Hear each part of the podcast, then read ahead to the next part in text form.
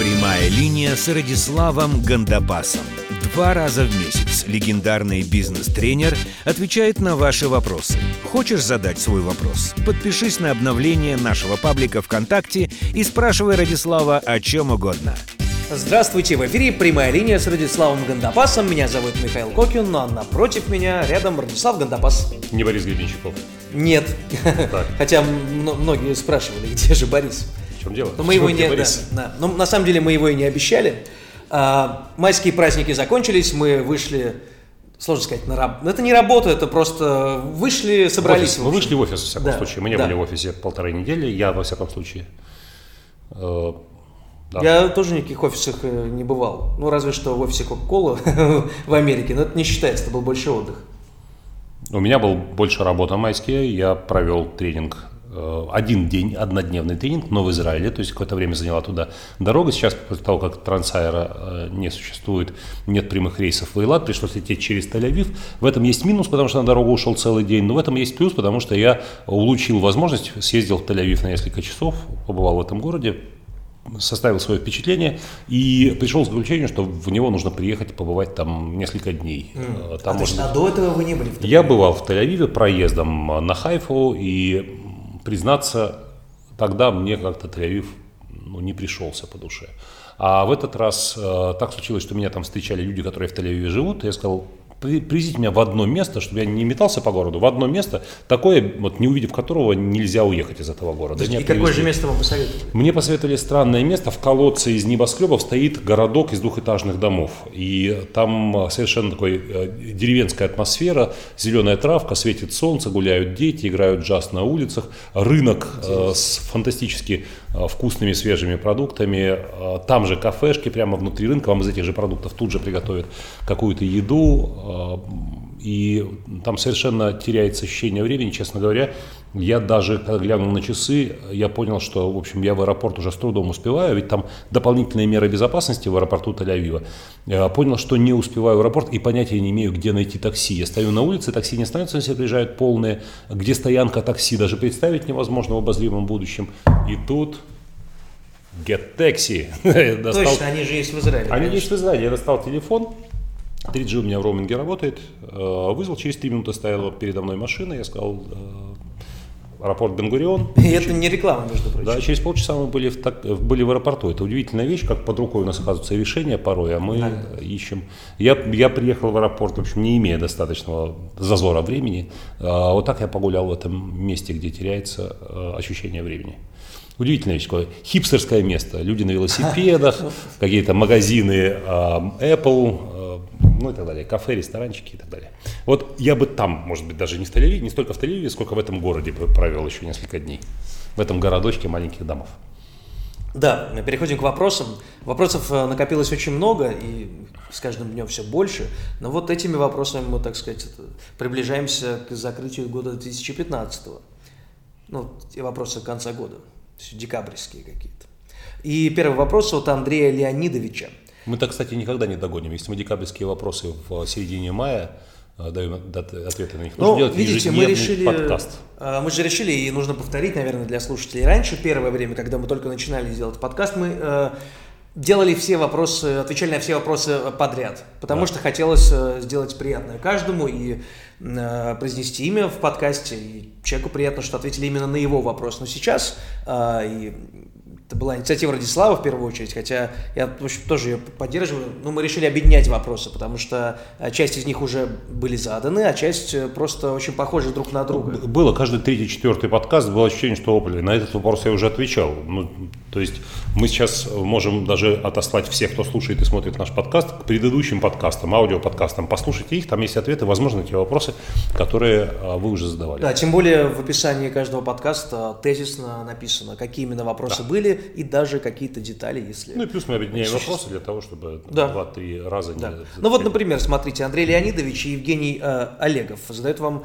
э, крайне похожие вопросы, да, но, но при этом э, при этом их нужно задать, оба, наверное. Э, хотя вот о периоде э, том, когда мы переехали в Москву, вопросов больше всего, наверное, за последнее время. И, может быть, стоит какие-то вещи напомнить, Потому что Андрей спрашивает о том, как вы, кем вы работали первые два года, потому что где-то вы заявили о том, что вот первые два года были самыми сложными, когда вы решили ну, в общем, во всем себя ограничить. Ну, за исключением э, умственной какой-то пищи, да, скажем. И много-много работали, много читали и что-то узнали. Много-много работал, 20% я работал за деньги, 80% я работал наперед. То есть это неоплачиваемая была работа но это была работа, которая потом сослужила свою службу. Я наполнял контентом сайт, я писал книги, я писал статьи, я выступал бесплатно везде, где можно было выступить, везде, где меня готовы были слушать. Я выпускал рассылки э, на вот, Кстати, Subscribe. заметьте, об этом вы еще в нашем подкасте не говорили, о том, да. что вы занимаетесь наполнением сайта, видите, что-то новое. Да, ну да.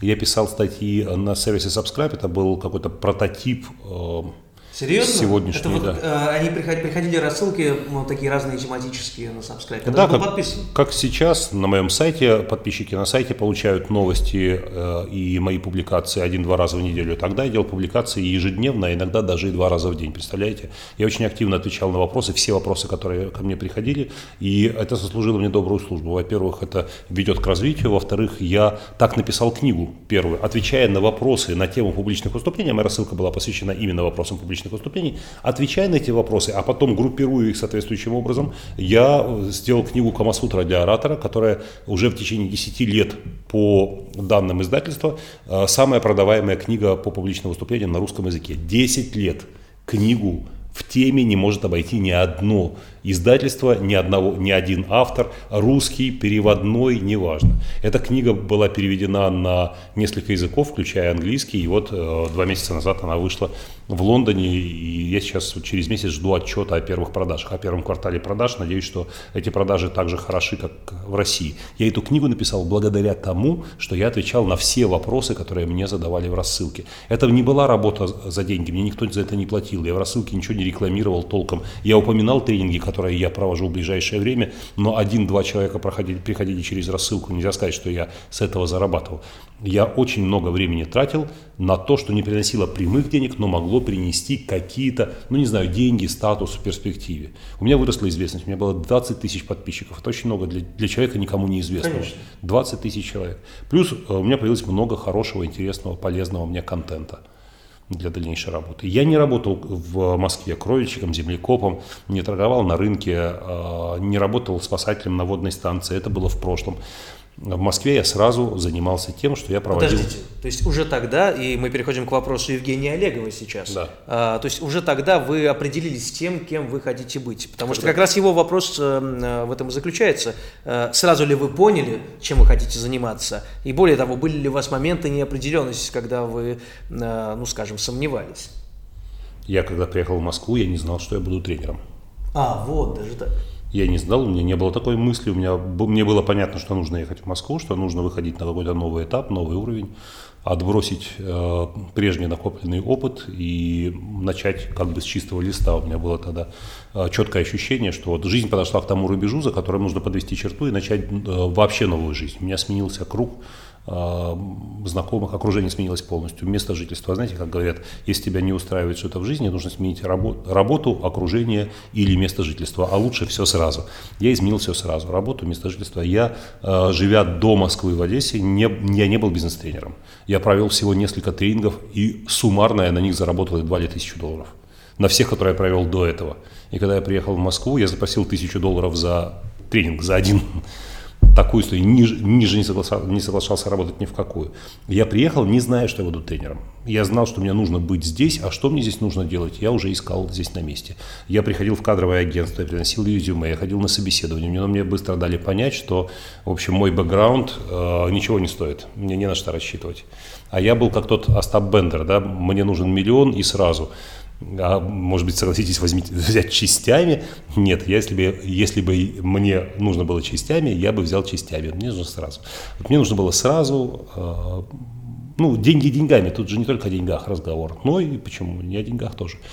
Э, была определенная планка, ниже которой я не опущусь, я не пойду на компромисс. Или я получаю все, или я не получаю ничего и жду, когда я смогу получить все. И я поэтому не стал больше искать в кадровых агентствах удачи. И я вспомнил, что я проводил тренинги, и они у меня получались, и на них был определенный спрос, и я стал пробивать именно э, в этом месте стену. И это получилось. Я поехал на собеседование, мне предложили сотрудничество, и, в общем, и понеслось. Ну, к следующему вопросу. Понеслось, это громко сказано. Понеслось. Понеслось позднее. Но сначала... Поехала? Да, поехала, потащилась как-то. Но должен сказать, что если бы я не проявлял определенную инициативу постоянно, ничего бы не было никакого движения карьеры не было бы. Если бы я просто разослал свои резюме, приехал бы в э, тренинговые компании, предложил себя для сотрудничества, мне сказали, окей, и обо мне бы либо забыли, либо, а, ой, обломился тут один заказ, это, кажется, к Радиславу, это его тема. Этого не было бы. Я постоянно напоминал о себе, я постоянно приезжал, я постоянно информировал о каких-то новых вещах, я постоянно делал э, в э, соцсетях того времени, сейчас бы это называется Тогда соцсети, ну не было соцсетей, естественно, но я просто в просто, информационном пространстве постоянно э, вел активность, постоянно информировал о том, что происходит и так далее. Поэтому не полагайтесь на удачу, инициатива, инициатива это то, что обеспечит вам во всяком случае спрос, а как вы его удовлетворите, зависит от профессионализма, который, кстати, прирастает, если у вас много работы. А когда у вас много работы, когда на вас высокий спрос. Верно. И следующий вопрос от э, Никиты Самкова из Тюмени.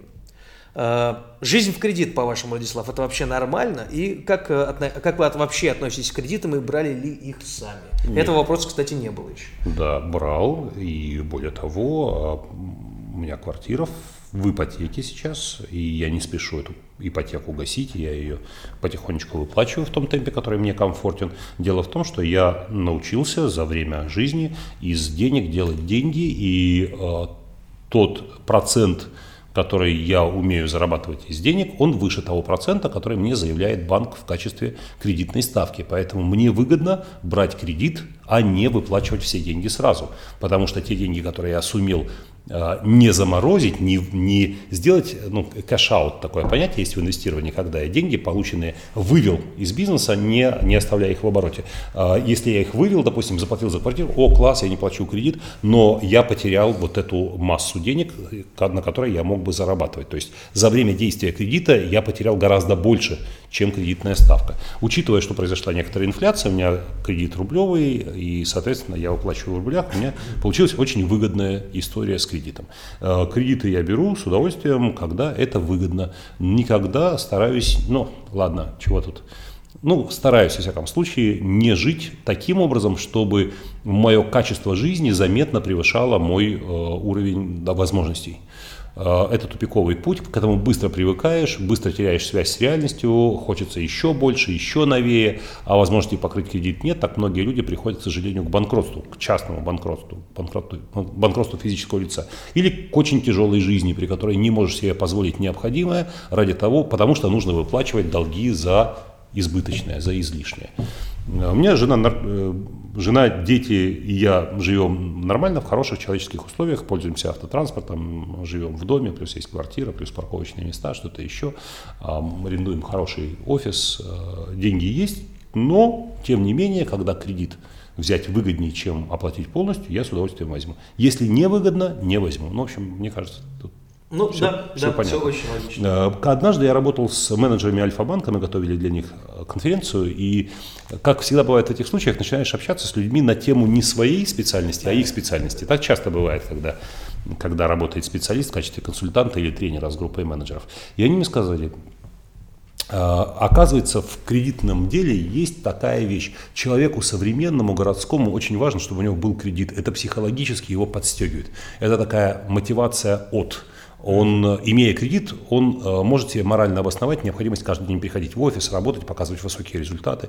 Если таких обязательств нет, то, дескать, у него этот внутренний стержень э, нарушается. Но выведено специалистами определенный гигиенический баланс. У вас должно быть в кредите не более трети дохода и не менее четверти. То есть вы должны на погашение кредита ежемесячно тратить от трети до четверти дохода. Если меньше, вы не замечаете этой суммы. У меня, кстати, меньше четверти дохода идет на погашение кредита, я не замечаю этой суммы. А если больше, вам становится уже тягостно. Это уже ну, серьезное психологическое напряжение, конечно. От трети до четверти гигиеническая норма. Она говорит, старайтесь всегда так. Если вот вы выплатили кредит, старайтесь на что-нибудь взять снова а, кредит в банке и снова понимать, для чего вы каждый день работаете. Для того, чтобы вам не позвонили коллекторы. Ну, что-то в этом есть. Что-то в этом есть. Да, э, к следующему вопросу. Э, и он от Людмилы Берникова из города Вытерга.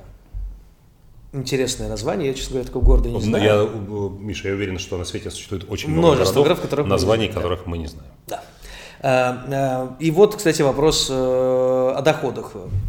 Расскажите о своих так. Откуда вы получаете больше? От тренингов ли? От продаж литературы ли? Э, от инвестиций ли в другие бизнесы? И как вы э, учите, учите детей обращаться с деньгами? И этот вопрос, кстати, по-моему, частично уже обсуждали. Большой вопрос, Поэтому кстати. давайте оставим вопрос один про доходы, потому что на него мы еще не отвечали вы ничего не Я не уверен, всем ли это интересно, структура доходов. Ну, но наверное, интересно. Вопрос быть, задан, то... Та точка зрения, что а, вы начинали как бизнес-тренер, но потом вы вложились в какие-то еще бизнесы. Ну, тут, внимание, вопрос. А, последовательность обратная. Первый бизнес у меня появился в 24 года, первый тренинг я провел в 30.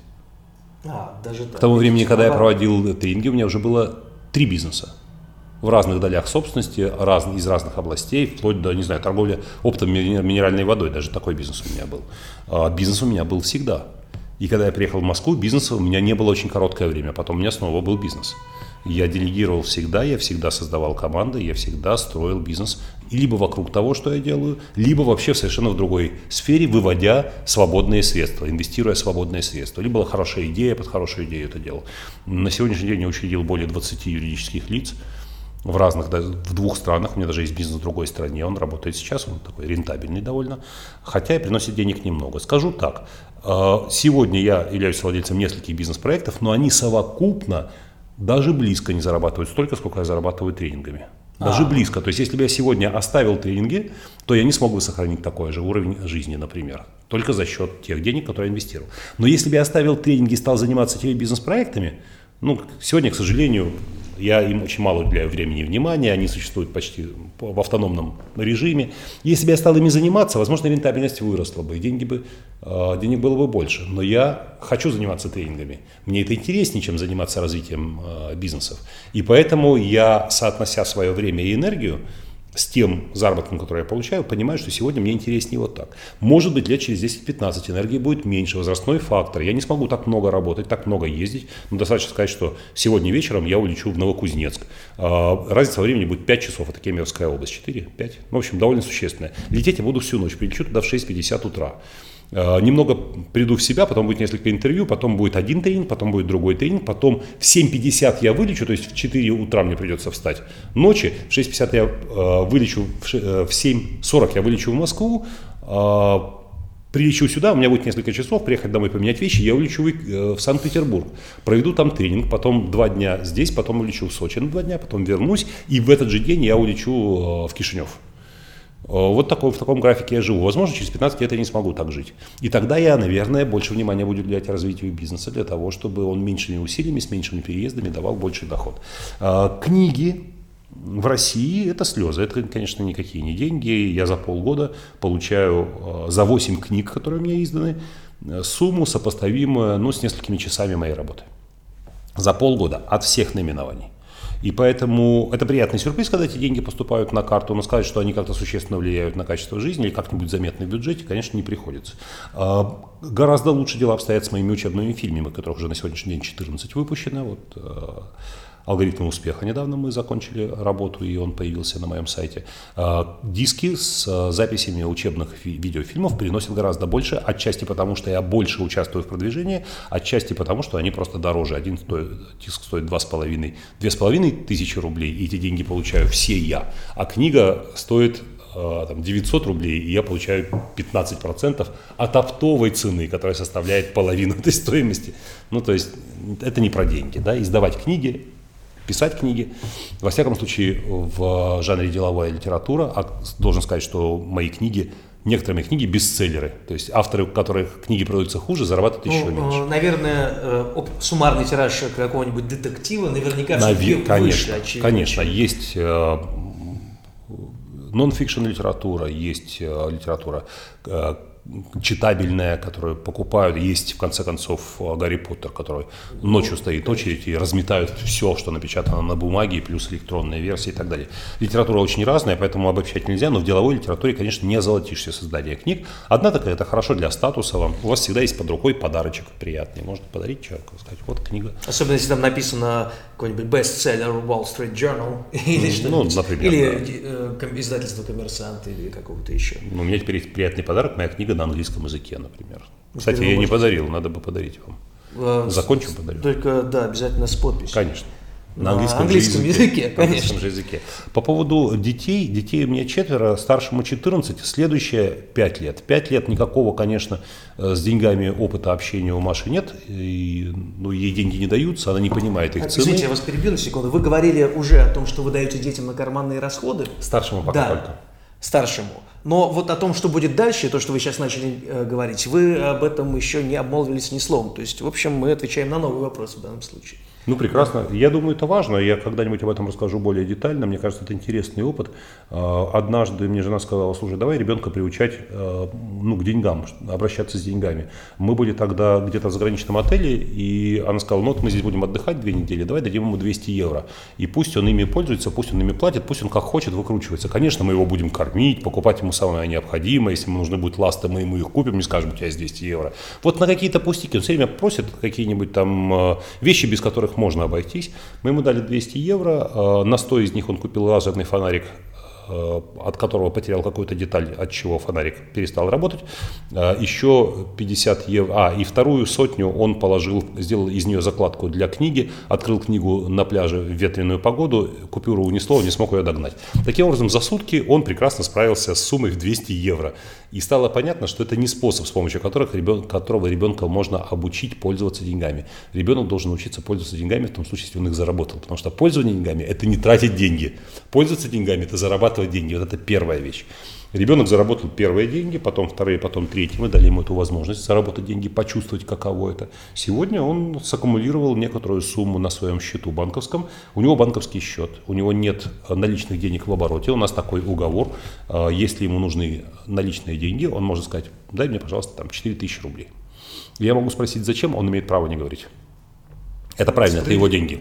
Но а, был такой случай, он говорит, дай мне 4000 рублей, зачем тебе? Хочу маме цветы купить на 8 марта. Я сказал ему, Гриша, окей, давай, а, значит, я тебе даю 2, э, то есть я, я тебе даю 4, но со счета снимаю 2.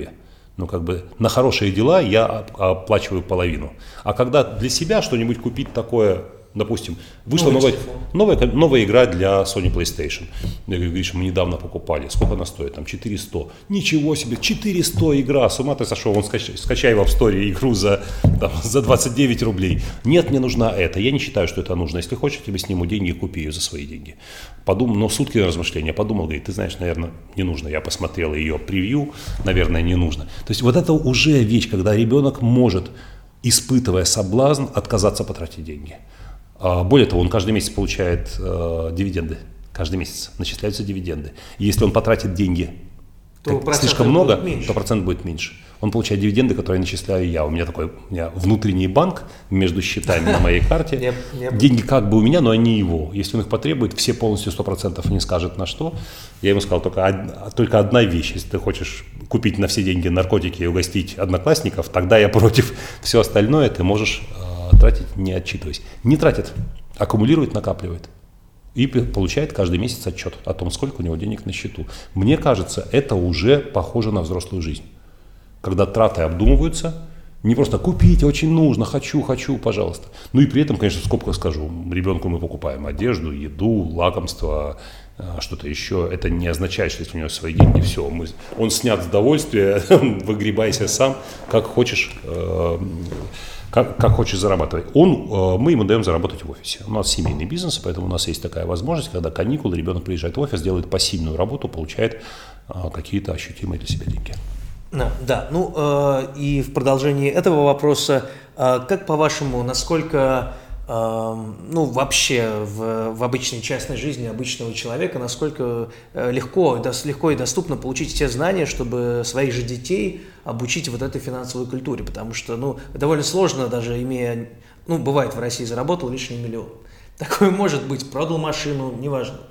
Э, часто люди не знают, куда, куда потратить, как, куда как их потратить? вложить, что с ними вообще сделать. Купить новую машину, э, взять в ипотеку квартиру, положить э, на счет и получать какие-то это, дивиденды. Это, это проблема не только для детей, это проблема для взрослых. Взрослые люди не знают, как распорядиться шальными деньгами. Он досталось наследство квартира, например, да, и человек, вот она у него стоит, и он говорит, сдать ее, запущу туда людей, а люди там квартиру испортят. Да. Я не знаю, они вдруг меня обманут, не заплатят деньги. Не хочу, это бабушкина квартира, туда будут шастать чужие люди в ботинках. А вдруг они пересдадут публичному дому, и у меня будут проблемы с полицией. Ну нафиг, сдавать не буду, не сдает. А, решил ее оставить, буду в ней жить. Подумал, подумал, квартира, которая у него есть, лучше, чем бабушкина. Значит, бабушкину переезжать как-то плохо, да. Продам. Начал узнавать, недвижимость падает в цене. Значит, если я сейчас продам, а вдруг она вырастет, а вдруг она еще упадет. Ну, а если я продам, что я буду делать с деньгами? Положу в банк рубли, а может быть положить валюту. У человека разрывает мозг от того, что у него да. появились шальные активы. И получается такая интересная вещь, вы удивитесь, но очень многие люди, они стараются жить так, чтобы у него не появилось, не дай бог, шальных активов, чтобы у него не появилось слишком много денег, слишком много чего-то, чем нужно париться, думать, куда это деть, как это пристроить. Бывают случаи, у людей в гаражах гниют новые машины. Они получают машину в подарок или каким-то еще способом, ее выигрывают или на работе. У них сгнивает машина, они не знают, как ее пользоваться, заработать ее, они не могут ни продать ее, ни использовать каким-то образом и так далее. Поэтому культура инвестирования, культура а, хранения, сохранения, сбережения а, формировалась, понятное дело, в Европе столетиями. У нас она только сейчас пришла, потому что не только шальных, но и не шальных денег-то не было особо. А, есть специальные книги на эту тему, но нет правильной модели. Нет правильной модели. Я лично в свое время обратился к специалисту. А, Владимир Савинок есть такой, написал блестящую книгу «Миллион для моей дочери». Я обратился и сказал, Владимир, ну вот у меня вот такая структура доходов, вот у меня такие, такая структура затрат. А, придумайте для меня, пожалуйста, схему, по которой я мог бы ну, деньгами распоряжаться наиболее грамотно. Определенную стратегию. Вот пропишите, придумайте мне такую стратегию. А, есть у меня прекрасный друг в Новосибирске, Дима Калиненков. У него три дочери. Три дочери на выдании. Он себе тоже придумал, каким образом распорядиться деньгами. Он работает, зарабатывает. У него бизнес. Но сам он по себе человек э, очень неприхотливый очень неприхотливый. Он довольствуется очень малым, ему для счастья вполне достаточно Mitsubishi Pajero. И больше ничего не нужно. Ему достаточно квартира в центре и дача за городом. И, в общем, ему не нужны Мальдивы, Куршавели. Не нужны, вот реально не нужны человеку. Бывает же такое. Но у него есть три дочери. Он решил каждой дочери на совершеннолетие купить квартиру и машину. Прекрасная, мне кажется, благородная цель. И главное, деньги пристроятся с гарантией стопроцентной и на пользу и миссию свою будет считать выполненной. Вот у него такая стратегия. Ему не нужны никакие накопления, какие-то золотые слитки и так далее. У него такая стратегия. Я сделаю первые годы жизни в браке моей дочери менее отягощенными заботами, хлопотами о жилье и транспорте у меня дочки будут вот с таким приданым. Сейчас ну, многие начнут спрашивать в комментариях. И никакой балбес не скажет потом, я тебя взял голую боссу и дал тебе жилье. А ну как из моей недвижимости. Никто не скажет, девочка Но будет наоборот, с жильем. Может получиться наоборот. Но ведь он же их папа. Почему он должен быть на стороне их мужей? Пусть он своей дочери даст в колоду пару лишних джокеров. Не помешает. Как да. знать. Пусть отношения строятся на э, чистых э, мотивах без материального э, компонента. Да, давайте на этой ноте, на этой радостной ноте э, давайте заканчивать. И книгу, книгу, хотя, смотрите, вы уже одну книгу назвали. Книга выпуска таким образом. Ну что ж, если она уже ну, пришла да, на язык, э, «Миллион для моей дочери», Владимир Савинок, специалист по личным финансам. Он автор не одной книги, и у него есть свой собственный сайт, посмотрите, поинтересуйтесь. Самое интересное не то, как распорядиться уже существующими деньгами, а то, что стратегия использования личных финансов позволяет вам найти и инструменты грамотного зарабатывания. Да, и главное, может быть, э, и пенсия не понадобится когда и когда к 40 годам у вас уже будет свой э, пассив, источник пассивного дохода? Кстати, во всем мире пенсии называют вовсе не ту подачку, которую выплачивает государство, нищенскую. Пенсии называют как раз доход от собственных грамотных инвестиций, одно из которых страхование жизни. Это одно из, один из инвестиционных инструментов. Практически у каждого садовника, шахтера, учителя и профессора э, в странах развитого капитализма к старости есть страховка, которая позволяет ему существовать безбедно в течение жизни, получать медицинскую помощь, а, даже очень высокого, высокой стоимости, получать ее как бы бесплатно за счет вот этих накоплений, которые таким образом сделаны. Мы с этим только сейчас знакомимся, многие с недоверием к этому относятся. Вот эти денежки сегодня утащить себе в норку и потратить их, вот это правильно, а иди знай, что там будет потом. Вот эта неуверенность в завтрашнем дне, к сожалению, не дает нам возможности использовать тот а, прогрессивный инструментарий финансовый, который, которым вооружен весь Э, цивилизованный мир. Да, э, учитесь правильно распоряжаться деньгами, зарабатывайте больше, живите лучше, слушайте наш подкаст. Слушайте наш подкаст и, соответственно, живите лучше, зарабатывайте больше. Да, спасибо, счастливо. Спасибо.